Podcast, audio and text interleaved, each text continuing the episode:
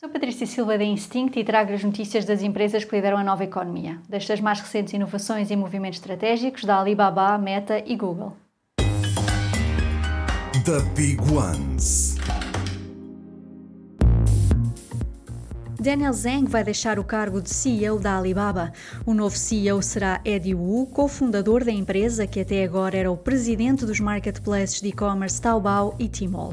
Zhang vai também deixar o cargo de presidente do grupo Alibaba e vai ser substituído por Zhou Tsai, outro dos fundadores da empresa que atualmente é vice-presidente executivo do grupo. Com estas mudanças, Daniel Zhang vai passar a ser presidente e CEO da unidade de negócio Cloud.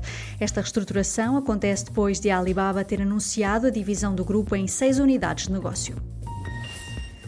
Depois da Google com o Music LM, também a Meta desenvolveu um modelo de inteligência artificial que cria músicas com uma duração de 12 segundos a partir de descrições em texto e melodias.